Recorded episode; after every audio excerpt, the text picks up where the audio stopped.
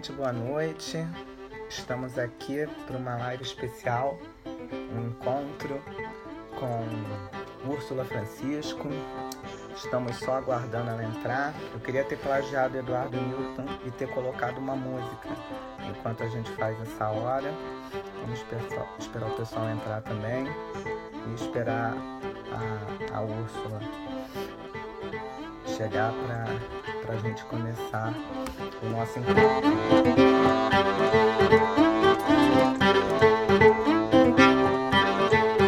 Oi. Olá! Você chegou, minha querida. Que Consegui entrar. E te reencontrar de forma virtual ainda que seja. É, agora tudo é virtual, né, doutora Glaucia? Não é mesmo, minha querida. Eu vou é, esperar, vamos fazer, jogar uma conversa fora aqui. Vamos, vamos. Para dar um tempo do povo ir entrando. E aí, depois eu. eu... Ah, Sara, Sara, querida. Ela falou que ia entrar. Entrou. E aí, depois a gente vai falar do filme também. Enfim, tem muito assunto para a gente conversar. É, vou tentar me conter, porque é, o objetivo aqui é que você conte a sua história, que você conte a sua experiência, que você uh, nos conte como é foi a participação no documentário. Né? Mas, enfim, para quem está entrando e quem não conhece, a gente hoje vai fazer uma live especial com essa linda mulher que tem uma história maravilhosa de superação, a Úrsula Francisco. E um, como que eu posso te apresentar? Eu vou te apresentar da forma como eu te enxergo hoje.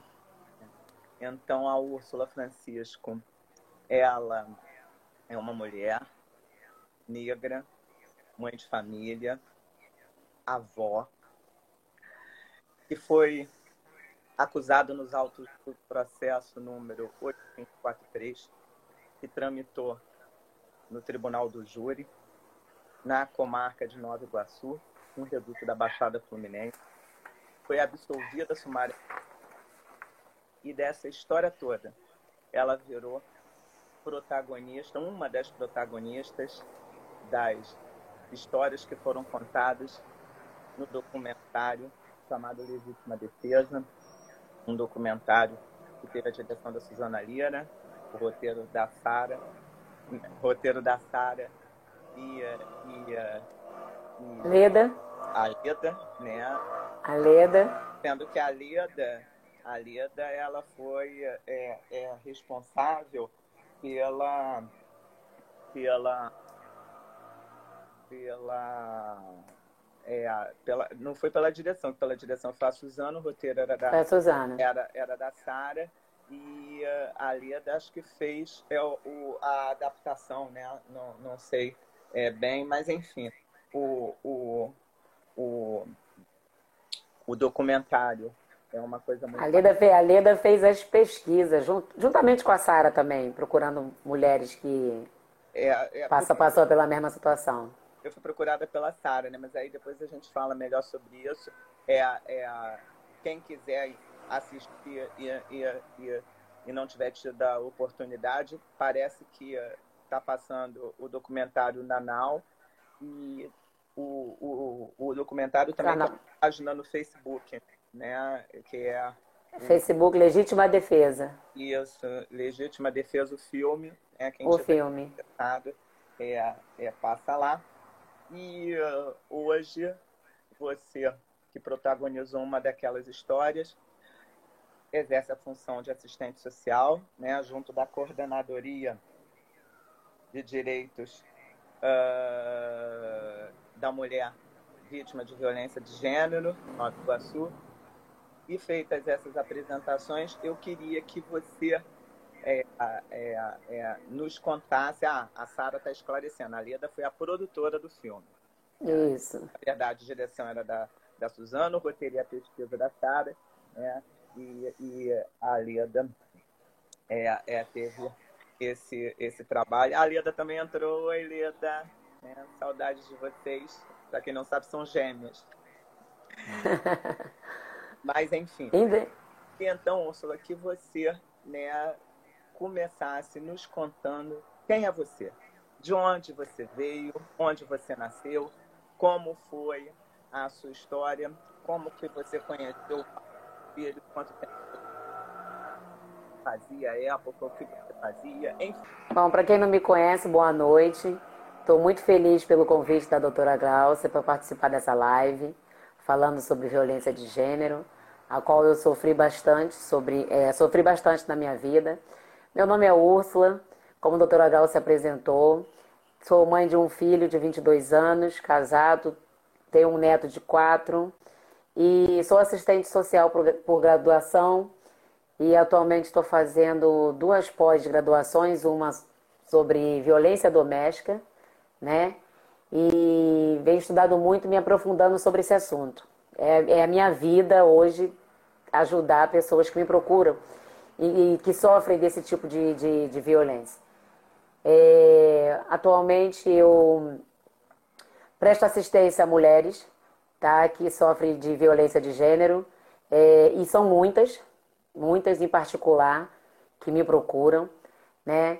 É, eu procuro orientá-las da melhor maneira possível, procurar alguns. É, como a minha história de, de, vida dá muita ênfase nas meninas, porque elas olham para mim e falam assim: caramba, você, eu fui casada há 20 anos com meu marido.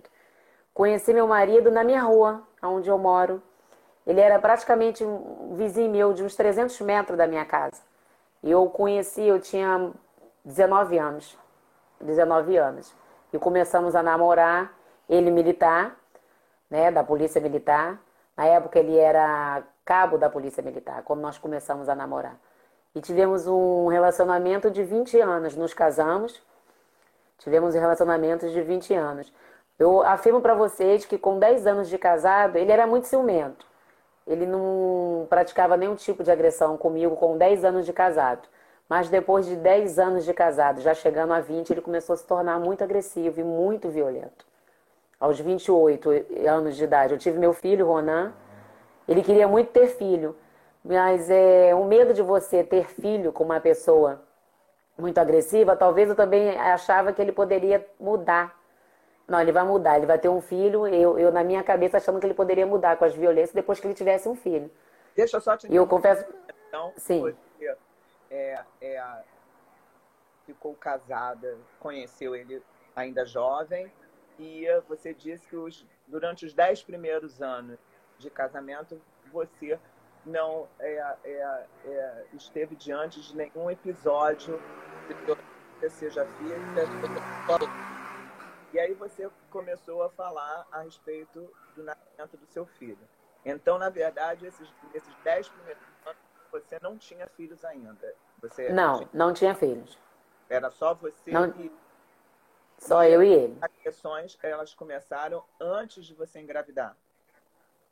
Sim, antes de eu engravidar, ele começou a apresentar um, um quadro meio agressivo, um, um ciúme meio que possessivo e um quadro agressivo. Ele começou com, com, com as agressões psicológicas. Ele começou com as agressões psicológicas. Que eu não poderia. Eu tinha sonho de fazer faculdade de direito e ele começava a dizer que eu não poderia estudar, que, que eu era burra, eram os adjetivos que ele me qualificava. Que só ele tinha que terminar os estudos dele, que ele sempre estava estudando no quartel para alcançar as promoções deles, enfim.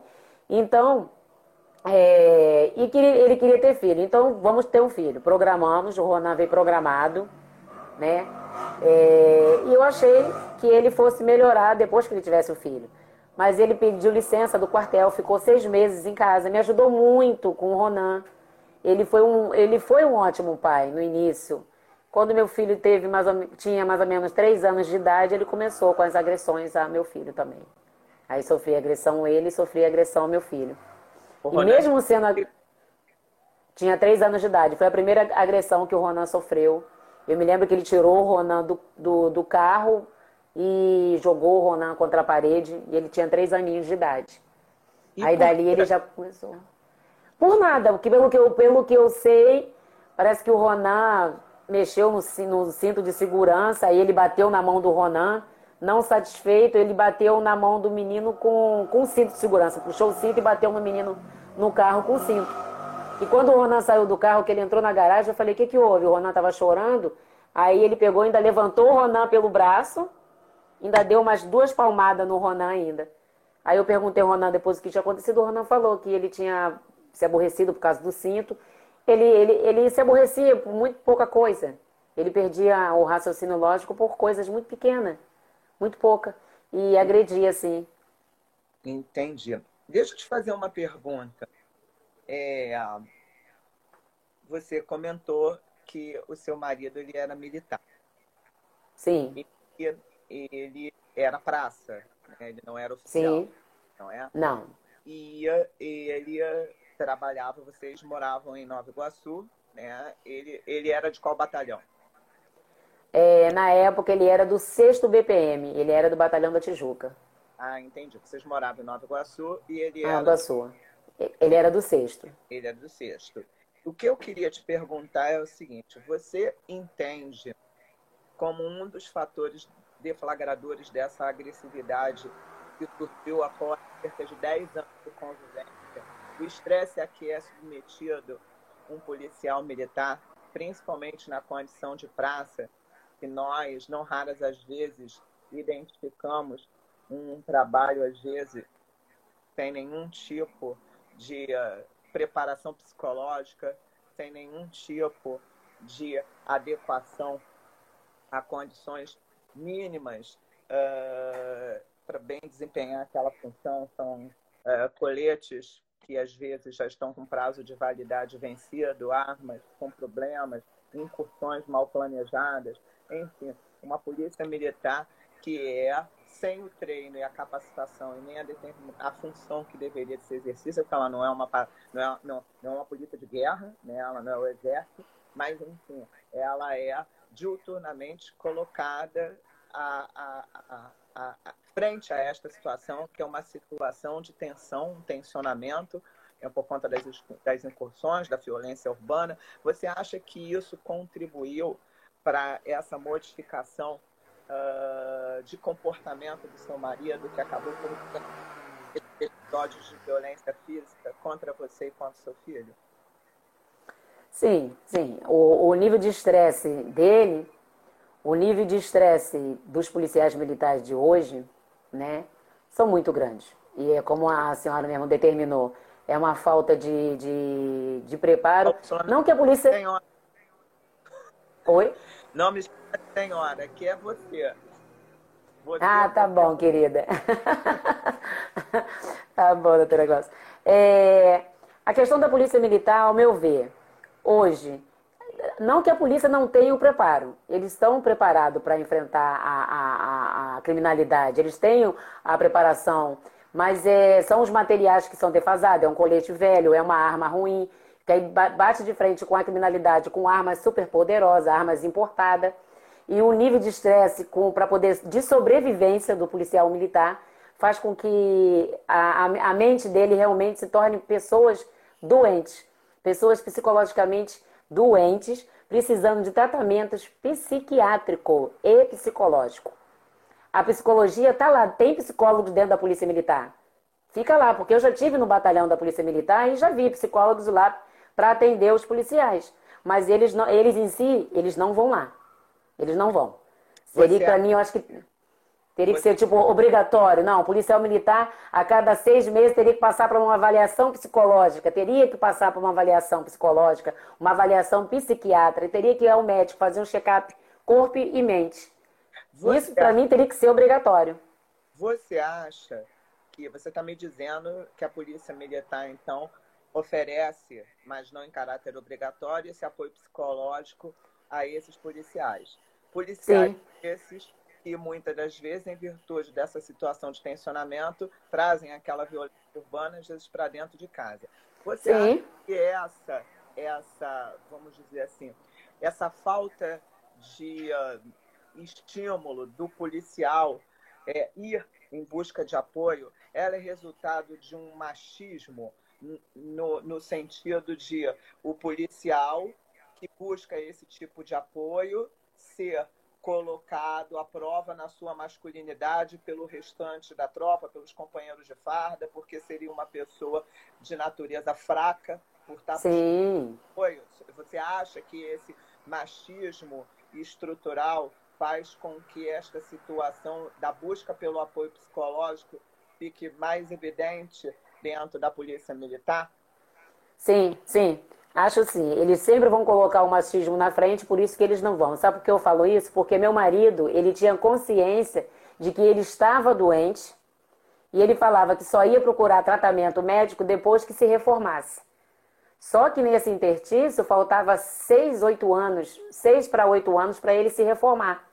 E a gente ia ficar sendo saco de pancadas, válvula de escape, eu e meu filho dele. Ele tinha consciência que precisava, mas pelo ego do eu, como é que um chefe, depois que ele se tornou, ele foi a primeiro sargento, ele era chefe de uma sala de, de, de, operação. Como é que um chefe de uma sala de operação ia se ver fazendo tratamento psiquiátrico, tendo que tirar a arma dele, o porte de arma dele? Nunca que ele ia fazer isso. Tanto que ele já deixou bem, bem claro, só vou procurar tratamento, procurar tratamento depois que eu me reformasse. Quer dizer, depois que ele não tivesse mais trabalhando, que ninguém ia ver ele fazendo tratamento psiquiátrico. Ele tinha consciência que estava passando, que estava doente.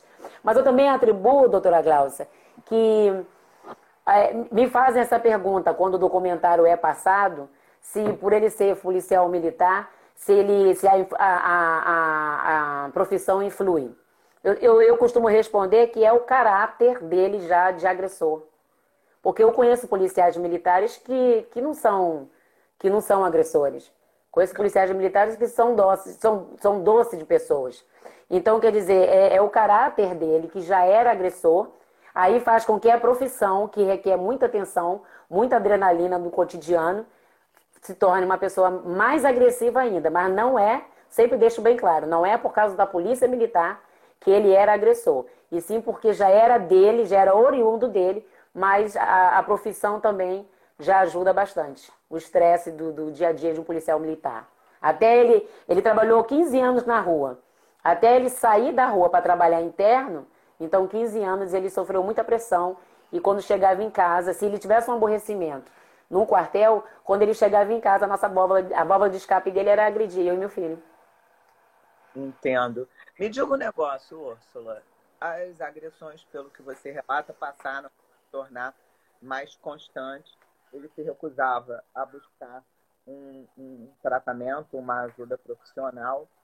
E me diga como é que se houve algum tipo de processo psicológico, para quem não sabe, né?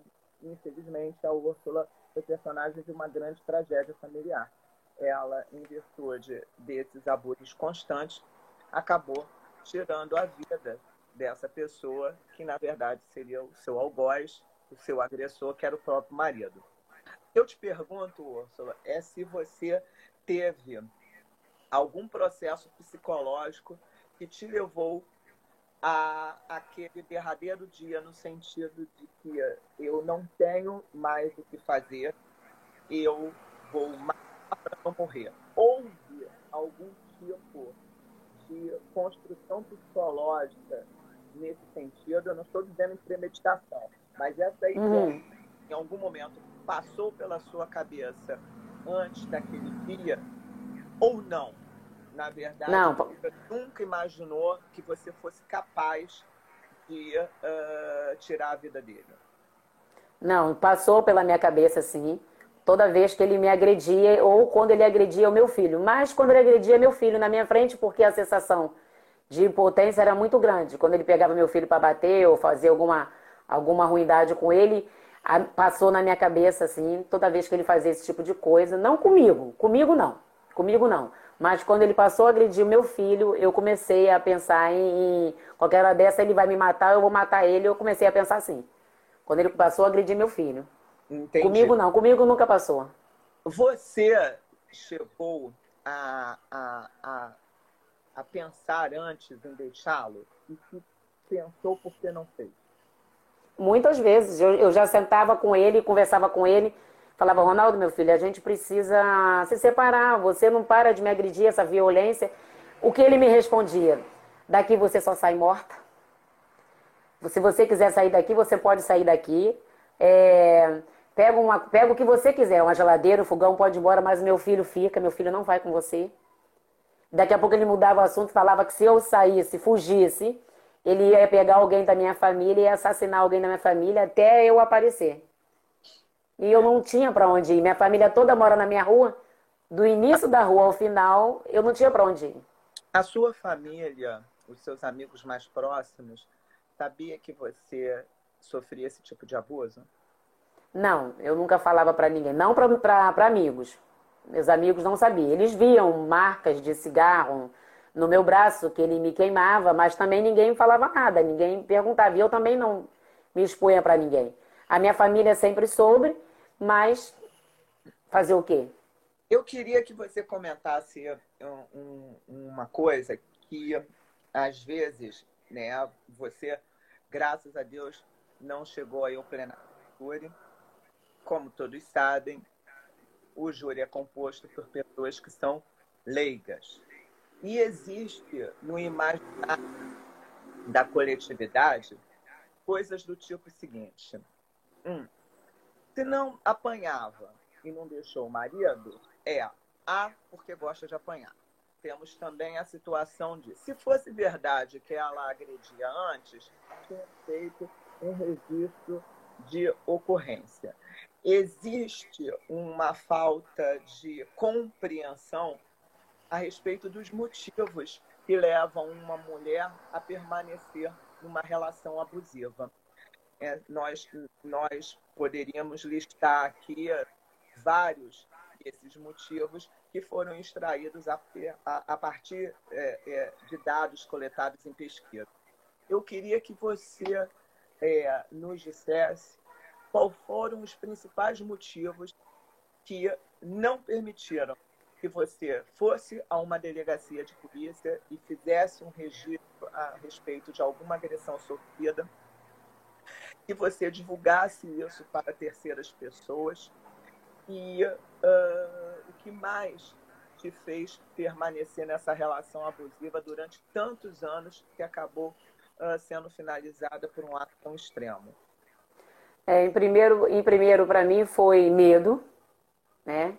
Tinha muito medo dele, um homem quase 1,90m, extremamente armado. Aqui em casa tinha praticamente um arsenal de armas, ele gostava muito de armas. E medo realmente de morrer, porque ele me ameaçava. Eu me lembro que um determinado ano lançou a Lei Maria da Penha e ele falou para mim: essa lei aí, ó, para mim não serve não. Se você ir lá na delegacia me denunciar, eu coloco, dou um tiro em você, coloco você dentro do saco e te despacho lá no Rio Guandu medo. E, segundo, por tudo, é falta de conhecimento. Eu não tinha o conhecimento que eu tinha, que eu tenho agora, né? Eu não tinha é, é, é, o conhecimento que, que hoje é, a, a, agressão sobre a agressão contra a mulher, vítima, vítima de violência doméstica, hoje estão se, estão se publicando mais. Se fala na televisão, as leis vieram, né? É, são mais publicadas. Agora, agora há pouco tem agora o novo SOS, né, de pautar batom na mão e chegar nas farmácias. É, eu atribuo falta de conhecimento. Falta de conhecimento. Eu não tinha conhecimento nenhum, né? E não tinha onde recorrer, eu não tinha conhecimento. Então não me passavam isso. E o medo de, de, eu não, de eu não ir na delegacia da parte dele, medo dele, de ele me matar e matar minha família, ou alguém da minha família, como ele sempre prometera né? E a falta de conhecimento que eu não tinha nenhum, não sabia. Quando veio surgir a Lei Maria da Penha, eu estava cansado de apanhar. Eu estava cansado de apanhar. Então eu não sabia o que era uma DEAN, falta totalmente de conhecimento. Hoje não, hoje a, a, a, as políticas públicas em questão de violência de gênero está mais, mais, mais, mais visível, né? Está mais visível. Então as mulheres hoje já estão mais espertas, né? Talvez eu não, tava, não, não tinha essa, esse conhecimento e, e digo, digo de, de, antemão que se eu tivesse conhecimento é, há anos atrás, eu não teria cometido tal ato. Se eu tenho o conhecimento que eu tenho agora, eu não teria atirado nele. Sempre, sempre falo isso, no documentário eu falo isso. Se eu tenho o conhecimento que eu tenho agora, eu não tinha atirado nele. Eu tinha ido, é, ter ido da parte dele no quartel, eu tinha ido é, pedir é, medida protetiva, acolhimento, enfim, mas eu não tinha tirado a vida dele. Mas eu não tinha conhecimento. Eu, eu, eu não, eu, eu, eu não sei, Ursula, eu conheço a sua história, né? É, e eu, eu não sei se isso vai te causar algum tipo de memória triste ou algum tipo de constrangimento. Uhum. Mas uhum. Eu, se você se sentir à vontade para isso, que você contasse o que aconteceu na sua vida, é, o que te fez naquele dia ter esse ato extremo e quais foram os desdobramentos que ocorreram na sua vida depois disso. É, como que foi o, o, seu encontro com o sistema de justiça, é, é, é o fato de você ter respondido a esse processo. Eu queria saber da repercussão no seu meio social, quando as pessoas é, é, souberam que você tinha tirado a vida dele e depois da sua condição de acusado do processo. Queria que você, de uma forma é, é, assim resumida, contasse para a gente o, o, o que desdobrou em matéria de acontecimentos sucessivos do dia que você matou o seu marido até o dia é. que esse processo foi finalizado. Bom, é, no dia do ocorrido, ele havia chego do quartel muito agitado.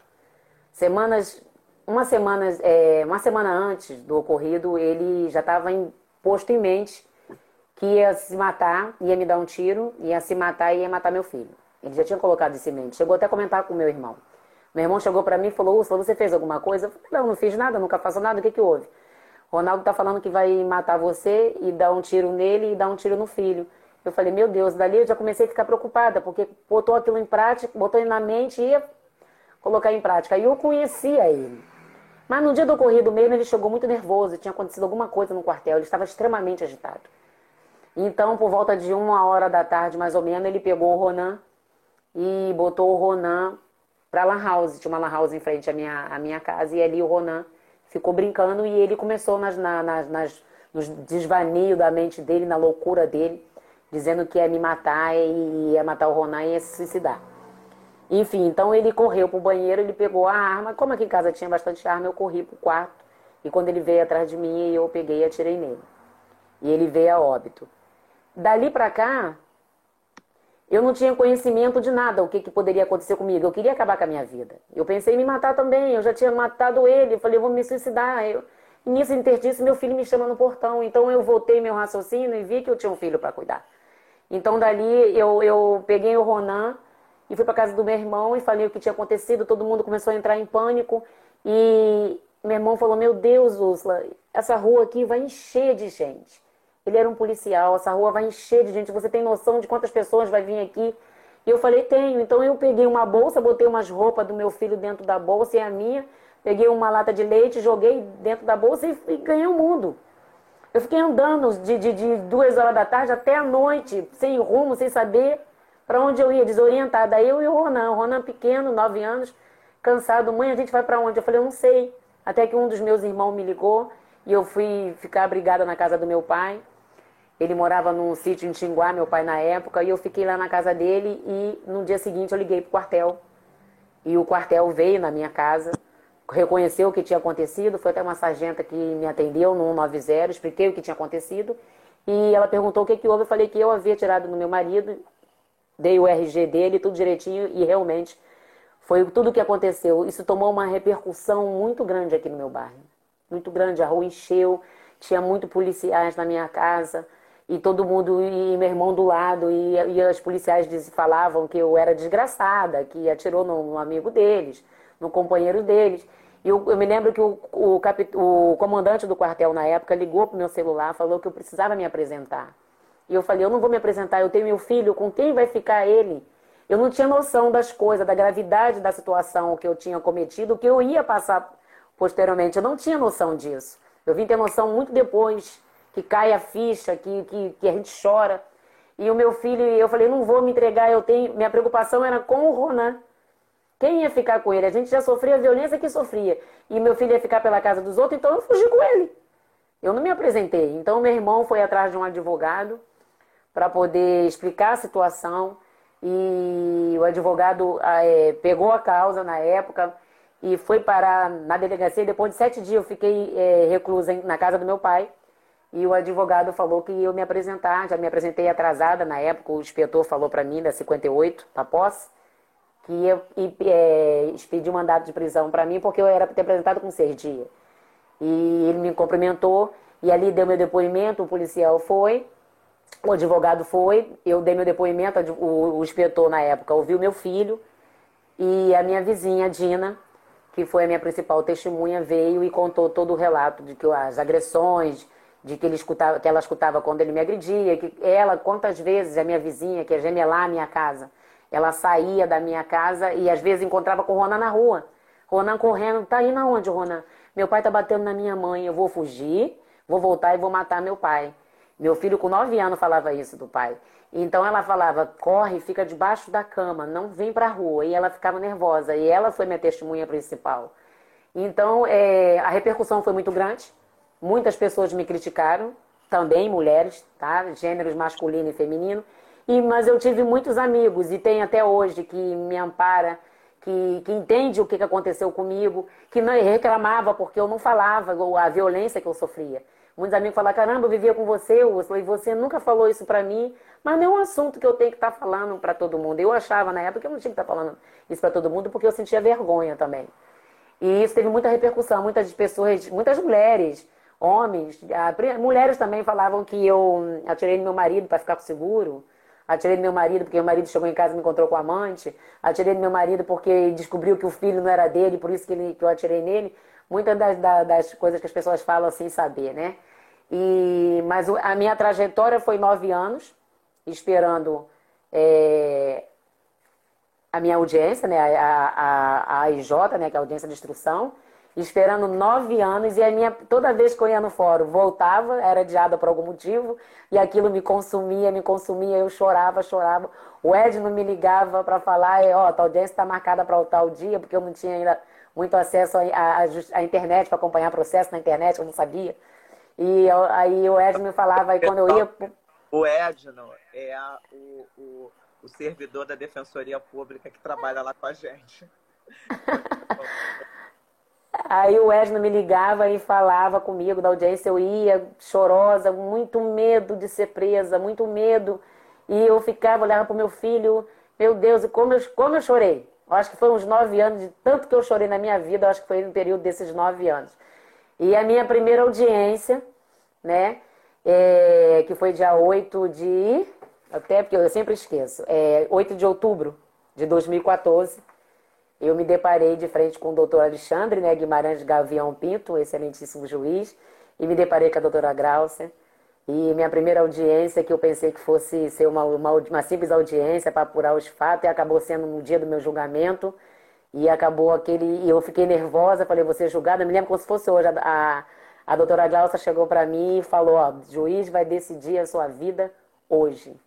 E eu fiquei ali estarrecida e em medo também, mas confiante, porque nesse interstício eu fui começar a estudar, fiz faculdade, fiz uma primeira faculdade, depois terminei e fiz a segunda, né, que foi serviço social, e a gente começa a ter conhecimento. Então eu tinha conhecimento que dali só tinha duas alternativas para mim, ou ele me julgar júri popular, ou ele me absolver, ou, ou ele me condenar ali também. Mas eu tinha que o homicídio é a júri, né, doutora me corrige. É, então eu só tinha duas alternativas para mim, ou me absolver ou e a júri, mas você não se contenta enquanto o juiz fala, não falar para você e dizer que te absolve, você não, você não respira. E minha audiência foi uma audiência muito emocionante, que o juiz ouviu ambas as, ambas as partes, e no final das contas ele, ele, ele me deu a, a absolvição sumária.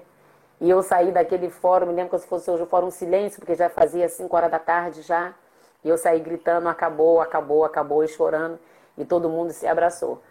E porque foi uma audiência limpa, foi uma audiência baseada na verdade, muito pouca, duas testemunhas só ou três, porque todas as pessoas que queriam me ajudar, eu, eu falei que não precisava, bastava meu filho, a minha vizinha e um mecânico que era amigo, que frequentava a minha casa, mas o juiz foi tão bom que ouviu só minha vizinha e, e a minha cunhada que estava lá. E foi uma audiência que eu, eu sempre falo, gente, a minha audiência foi muito emocionante, porque o promotor me olhava com um olhar de tristeza. O promotor, o promotor em momento algum, né, doutora Glaucia, ele não abriu a boca para me condenar em momento algum, em nada, em nada. E eu falo que a minha audiência foi uma audiência muito bonita, porém, é, é, é, é bonita que eu falo que, que foi baseado na verdade. Que eu falei com meu filho, meu filho, fale sempre a verdade. A verdade passa se 10, 15 anos, é a mesma. A gente não precisa contar a história, é, inventar mentira. Eu não poderia chegar jamais dizendo no dia do meu julgamento que meu marido era viciado e por isso que ele tinha esse comportamento. Não, nada disso. Eu poderia dizer que ele bebia e por isso que ele tinha esse comportamento. Não, ele era um ótimo pai, ele era um ótimo marido. Sempre vou falar isso, vou morrer falando isso. Ele simplesmente estava doente.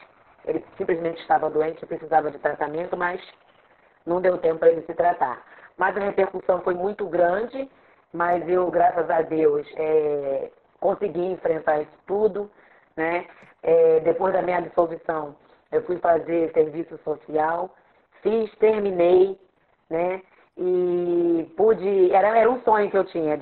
O meu sonho era fazer direito. Ainda vou fazer em nome de Jesus. E era meu sonho era fazer o direito e ajudar as mulheres vítimas de violência que não tinham condições de arcar com custos judiciais. Tem muitas mulheres que não têm não procuram a defensoria.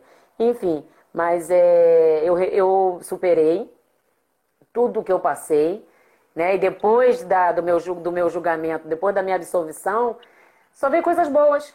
Só vem, só, só vem coisas boas para mim. Engraçado, eu, é, há seis anos atrás, eu sempre falo isso, vou sempre falar. Eu entrei no, no, no, no, no, Fórum de Nova Iguaçu na qualidade de réu. Né? E depois de seis anos, eu entro no Fórum Nova Iguaçu na qualidade de formada. As pessoas na portaria me chamam de doutora. Né? Prestei é, é, é, assistência como assistente social lá na ETIC, na equipe multidisciplinar do serviço social, lá com o coordenador Rogério, que é um, um amigão que está tá nos assistindo. Né? É, aprendi muito com ele, com as meninas assistentes sociais de lá. É, e são uma família que eu amo de coração. E eu, eu, às vezes eu viajo. Eu entro no fórum, eu viajo. Gente, eu entrei aqui com medo de sair daqui algemada. E hoje eu entro aqui para prestar assistência para muitas mulheres que me procuram e também questões de família. Eu só tenho que agradecer a Deus, só tenho que agradecer a Deus tudo que aconteceu comigo. Só coisa, só coisa boa. Então superou. Eu não lembro mais. Claro, é, a gente, eu sofri muito, senti muita culpa depois do ocorrido, mas é, hum, já passou, já passou de tanta coisa boa. Infelizmente, o ditado popular que é necessário que é, é, foi necessário que ele tivesse vindo a óbito para a gente sobreviver eu me defendi porque eu não acordei naquele dia querendo morrer, nem ver meu filho morto e nem tampouco ver ele morto também. Então eu, eu é, foi necessário eu me, de, de, me defender desse jeito, não tinha outro jeito.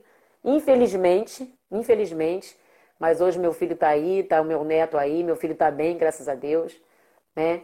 E nós somos uma família bem unida, eu e meu filho, meu neto e minha nora, somos uma família muito unida, porque eu não posso me aborrecer com pouca coisa, porque eu enfrentei a morte. Então, acho que abaixo da morte a gente não pode se aborrecer. Raramente eu me aborreço com. Me aborreço. Eu bola para frente. Eu enfrentei a morte na minha vida, então eu não posso me aborrecer com nada abaixo da morte. Então, eu só tenho que estar. Tá, eu só agradeço a Deus por tudo. Agradeço a Deus por tudo. E Úrsula, conta aí. Então, essa história começa você sofrendo abuso, que vira ré, que vira assistente social, que vira atriz do documentário. Ainda tem um documentário. Essa história de você virar, sua história virar uma das histórias protagonistas lá do filme do Legítima Defesa. Como é que foi isso? Eu já tinha terminado a faculdade e recebi um telefonema do Edno, seu secretário, Úrsula, doutora Glaucia quer falar com você. Falei, comigo? O que, que houve? É sobre o seu processo. Eu falei, é. bom, fiquei assim, ué, se eu não fui presa antes, eu não vou ser mais presa agora. Aí ele riu. Aí a doutora Glaucia, que vos fala, me convidou. Já havia falado comigo que há duas produtoras de cinema, cineastas, Leda Stopazoli e Sara Stopazoli, que são as gêmeas, produtora do documentário, que elas queriam conversar. Elas estavam fazendo uma pesquisa sobre uma estudante de direito, né? Que é a Leda, estudante de direito, e ela estava fazendo pesquisa sobre as mulheres que sofriam vítima de violência e que assassinavam seus maridos. Eu me recordo que hum, ela falou que 50 mulheres que elas pesquisaram, três mulheres toparam falar sobre isso, né? E só eu e a Daiane que, é, que é, não teve medo de mostrar o rosto, né? Enfim, a doutora Glaucia me ligou falando que se eu poderia, se eu quisesse, tivesse a vontade, condições de falar com as meninas que de todas as, as, as ré que, você é, é, defendeu, que você achou meu, meu caso mais interessante, porque eu não fui a júri popular. Então a doutora Glaucia sempre fala isso, que de todas as, as ré que ela atendeu, que ela defendeu, a minha história é que mais chamou atenção por eu não ter enfrentado o júri popular. Então a Sara à noite me ligou, falei, pode dar meu telefone para ela. A Sara me ligou, falando que ela era cineasta, queria fazer um documentário sobre mulheres que assassinaram seus maridos e que se eu gostaria de falar da minha história. Eu falei, Sara, eu estou indo para. Ela me ligou no sábado à noite. Eu estou indo para a Quinta da Boa Vista tirar fotos da minha formatura para fazer o álbum. E se você quiser, você me encontra comigo lá. E ela foi para a Quinta da Boa Vista, ficou lá de longe olhando, tirando foto. E eu e as meninas, muito feliz, botando beca.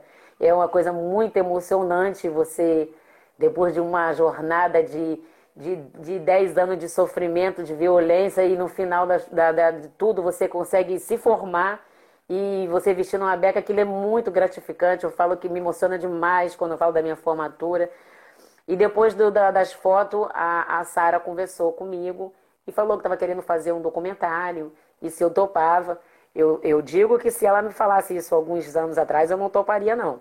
Eu ainda estava meio traumatizada ainda com o que as pessoas iriam pensar, mas eu, eu minha mente está aberta para a questão disso e sem vergonha. Eu não tenho vergonha de falar do que me aconteceu. A, a, minha história ela, ela ajuda muitas mulheres. Eu recebia e recebo telefone, telefonemas da, da minha história quando elas me viram num documentário de que eu sou inspiração para elas e isso eu fico muito gratificante com isso. Eu não mando ninguém assassinar seus maridos. Eu sempre procuro ajudar da melhor forma possível. Se tiver que conversar com o agressor, eu também converso com eles. Já conversei com agressores. E eu fico gratificante que a minha história está ajudando muitas mulheres.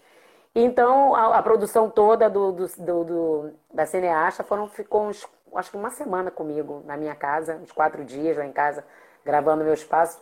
E, e me acompanhou durante um bom tempo. Foi para minha formatura, tiraram foto da formatura me acompanhou durante um bom tempo.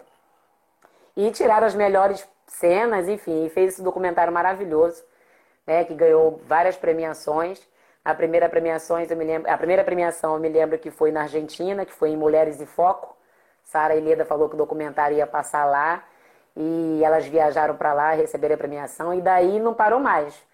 Foi para o Japão, foi para o Equador, foi para o Chile, foi para tanto lugar que eu até me perco, nem sei para onde eu Eu sei que meu rosto é bem conhecido, tanto aqui no Brasil e fora do Brasil. E foi um sucesso, no dia da estreia foi um sucesso. E foi mais de, de não sei quantos milhões. Meu filho falava, mãe, já tem mais de 3 milhões de pessoas mandando e-mail e falando com você. Eu respondia. E telefone, eu trocava telefone no Face. E eu já passei por isso. E, cara, não foi, é muito bom, é gratificante isso tudo. Então eu vejo que não foi em vão eu ter contado a minha história. Até hoje, se tiver que falar, eu falo de novo. Aqui no Brasil, eu acho que o documentário passou por um montão de lugares, estados do, do Rio de fora dos outros estados, São Paulo, o governador Suplicy, e um montão de gente falou, e todo mundo gostou. E, e eu tô sempre. Aí me recebo, a, a Sara me fala num belo dia, foi no domingo de tarde, ela falou assim, Úrsula, acho que a gente vai sair no Fantástico. Eu falei, eu não saio nunca mais na rua. Se eu aparecer no Fantástico, eu não saio nunca mais na rua. Eu não sei onde vou enfiar minha cara. Ela riu, se não acontecer nada de grave, Vamos sair no Fantástico. E à noite, em horário nobre, me, depois da matéria do Naldo, que havia agredido a esposa, meu, meu rosto me sai estampado atrás do, do repórter, eu quase infartei. Eu falei assim, gente, eu fiquei olhando, eu estou no Fantástico. E foi 20 minutos falando do documentário. 20 minutos gravado, se eu não me engano. 20 minutos e no finalzinho ainda mostra um pedacinho da minha formatura. Acabou. Quando eu saí no portão, que eu abri o portão no dia seguinte, o povo todo eu te vi no Fantástico. E homens que me julgaram, que fizeram um pré-julgamento, chegou perto de mim, me abraçou falou assim: Úrsula, eu fiz um pré-julgamento com você, mas é, é, você é uma guerreira, você e, e falar a tua história do que me aconteceu. E acabei ficando famosa, tive meus 20 minutos de fama, eu costumo dizer assim. E o documentário não parou, não. Aí é, é, já passou em várias faculdades, né? É, no Tribunal de Justiça. E por causa da pandemia, a gente parou, que nós tínhamos mais para fazer no Rio também. E o documentário está aí. A página do Face está tá lá, é Legítima Defesa o Filme. Lá tem toda a trajetória da gente, das meninas, que a gente foi para Itaperuna, para Macaé, para Campos com documentário muito gostoso mesmo. E a minha vida mudou assim radicalmente. E eu só tenho que agradecer a Deus, primeiramente, a tudo na minha vida. E as meninas que são ótimas, tenho que agradecer, porque elas foram a oportunidade que me deu também de elas surgir na minha vida. Porque eu nunca na minha vida imaginei que a minha história ia virar documentário. E nem tão pouco que um dia eu saí Fantástico em horário nobre. Então eu só tenho que agradecer a Deus. Isso prova mesmo, isso é uma prova para mim de que eu não fiz nada premeditado, que eu não premeditei, por mim meu marido podia estar tá aí. É, é triste, mas Deus sabe todas as coisas.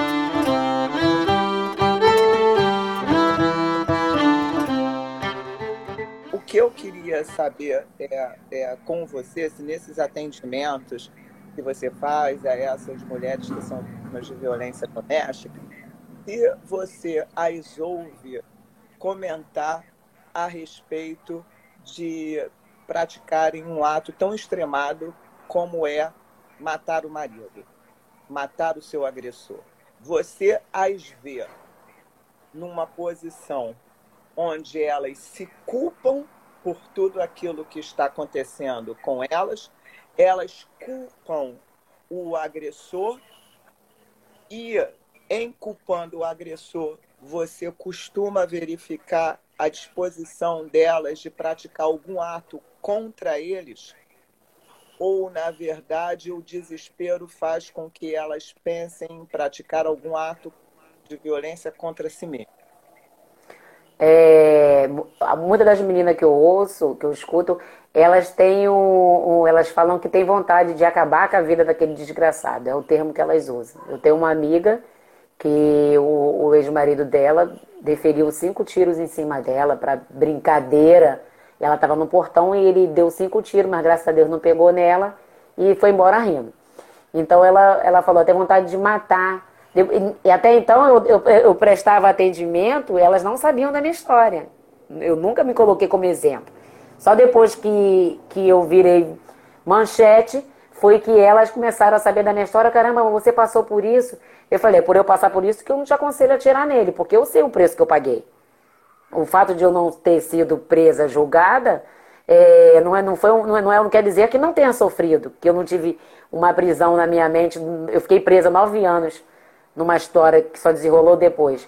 Então elas, e por desespero também, acontece de delas pode querer é, cometer esse ato sim, por desespero. Mas aí, graças a Deus, as meninas, só tirando esse que atirou cinco vezes nela, as meninas que, que vêm me procurar pedir ajuda, é mais agressão mesmo física. O marido ainda não tentou matá-la ou esfaquear. Eu recebi um, um, Foi até foto de uma menina, até um bairro próximo meu.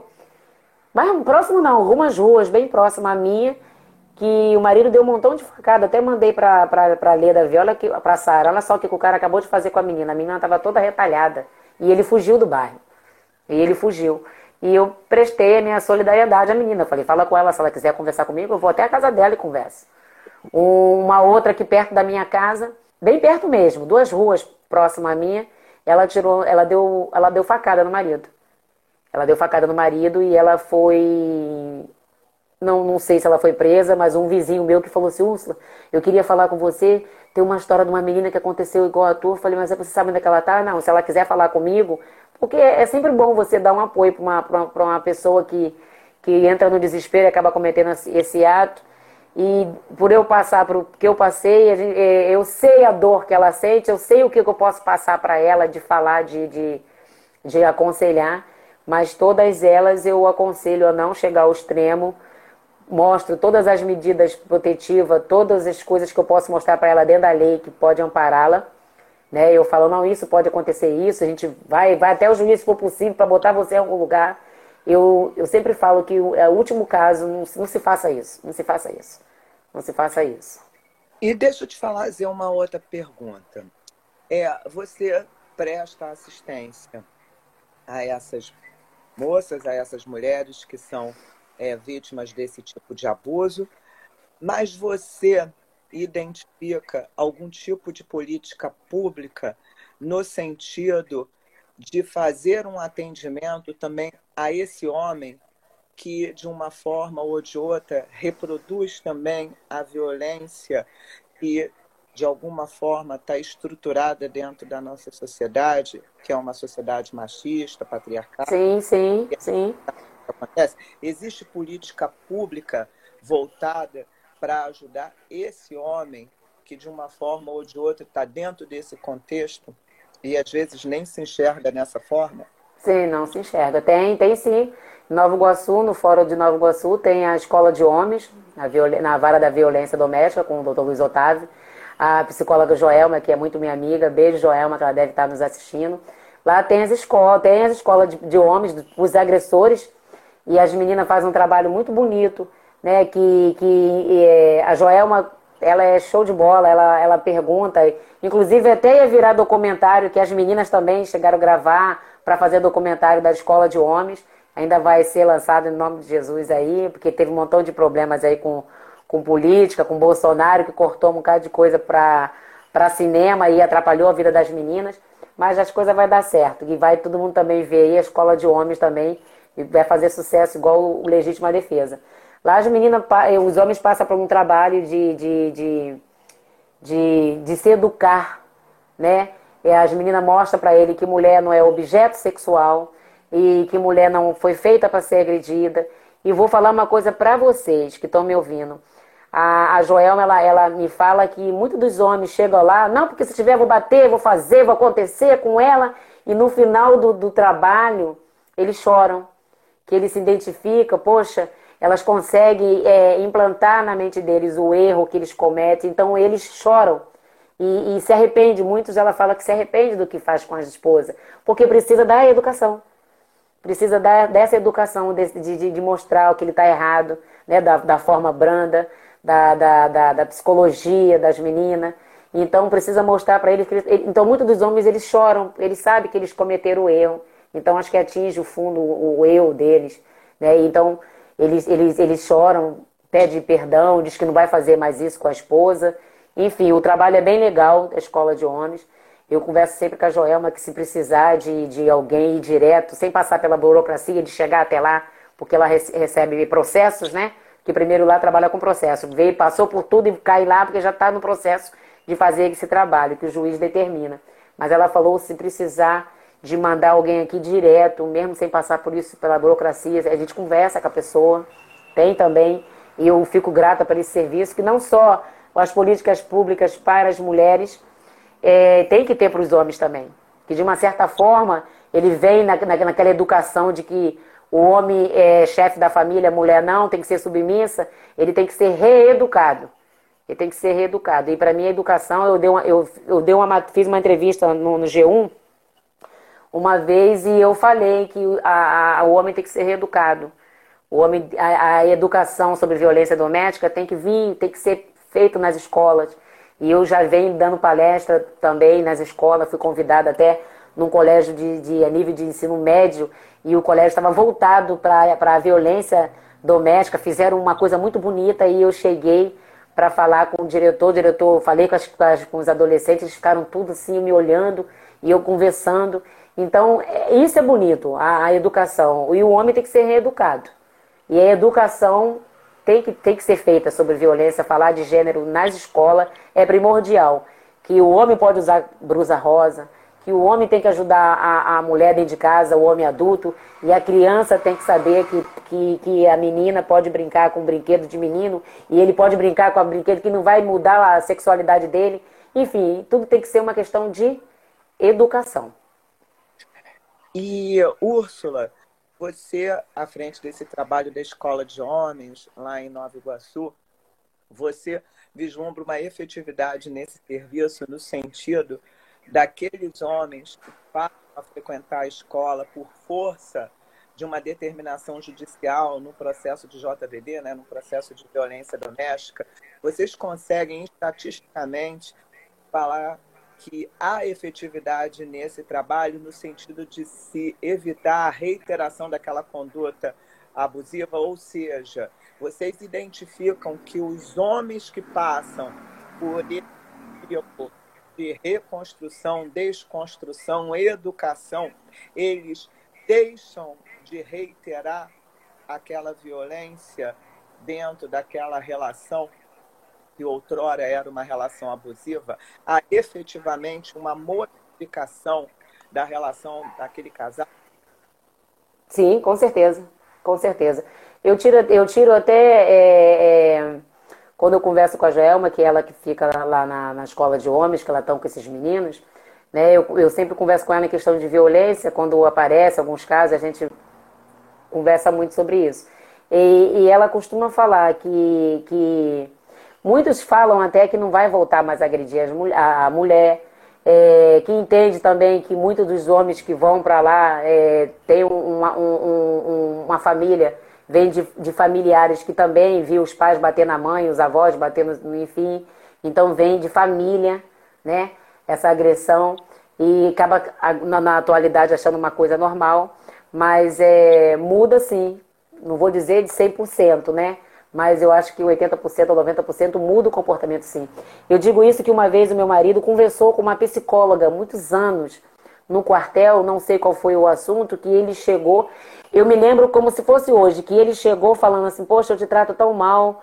A psicóloga conversou comigo. Eu creio eu que na época eu acho que a psicóloga estava falando em questões de violência de gênero, porque ele chegou em casa tão calmo e ele reconheceu os atos que ele cometia dentro de casa.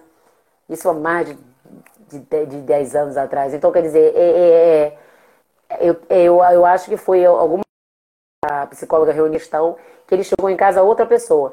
Então, eu, tenho, eu por mim, eu tenho certeza, e, e Joelma também está aí, não me deixa mentir, que eles, eles absorvem tudo que as meninas passam para eles e muda, pelo menos muda um pouco do comportamento. Eles mudam e outros, infelizmente, né, não muda. Tá certo, Úrsula. Olha, a gente tá mais ou menos aí, né, uma hora e pouquinho nessa nossa conversa. Eita, já tão gostosa que, que nem passa esse tempo todo. E eu queria que você terminasse dando não vou dizer um conselho, mas um incentivo, uma, uma palavra amiga a esse número de mulheres incontável que tem aí pelo nosso Brasil afora, que de uma forma ou de outra estão nesse momento passando aquilo que você passou na sua vida. E aí eu queria que encerrasse essa live, já colocando aqui o meu agradecimento à sua disposição Imagina. A, a, a isso que é algo muito importante, que é a gente ter o olhar da própria vítima que se defrontou com um sistema de justiça e acabou sendo levada numa enxurrada como se ela fosse a grande culpada do desdobramento daquilo tudo por uma absoluta incompetência e inoperância do Estado de gerir esse tipo de conflito. É, você está acabando de dar o exemplo da efetividade da escola de homens. Talvez, quem sabe, se o seu marido tivesse tido a oportunidade Sim. de ter um, uma participação, né, de ter é, recebido essa essa é, é, é, essa ajuda né, do Estado, talvez a história pudesse ter sido outra. Mas, enfim, deixo um agradecimento também às meninas né, do Legítima Defesa que estão aí, a Leda, Sara. Obrigado por estarem aqui prestigiando. E aí eu queria que você encerrasse dessa maneira, né? Falando aí nesses, nesses últimos minutos da gente, algo que pudesse servir de uma mensagem de apoio para tantas mulheres que estão numa condição similar à sua do passado. Bom, gente, eu primeiramente quero agradecer a você, a doutora Glaucia.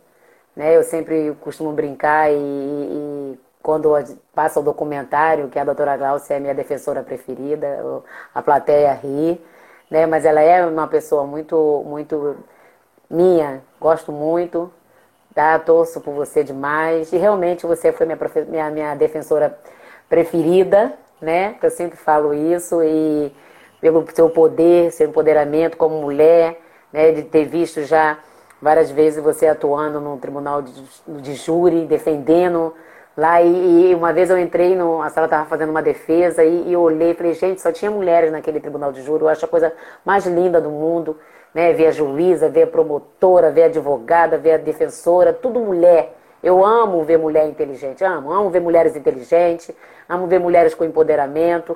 E o que eu tenho para falar para essas mulheres, agradecer as pessoas que estão entrando, mandando ok, já, já dizendo que que pena que vai acabar, a live está muito boa, né? Mas é, são a primeira de muitas que nós vamos ter por aí.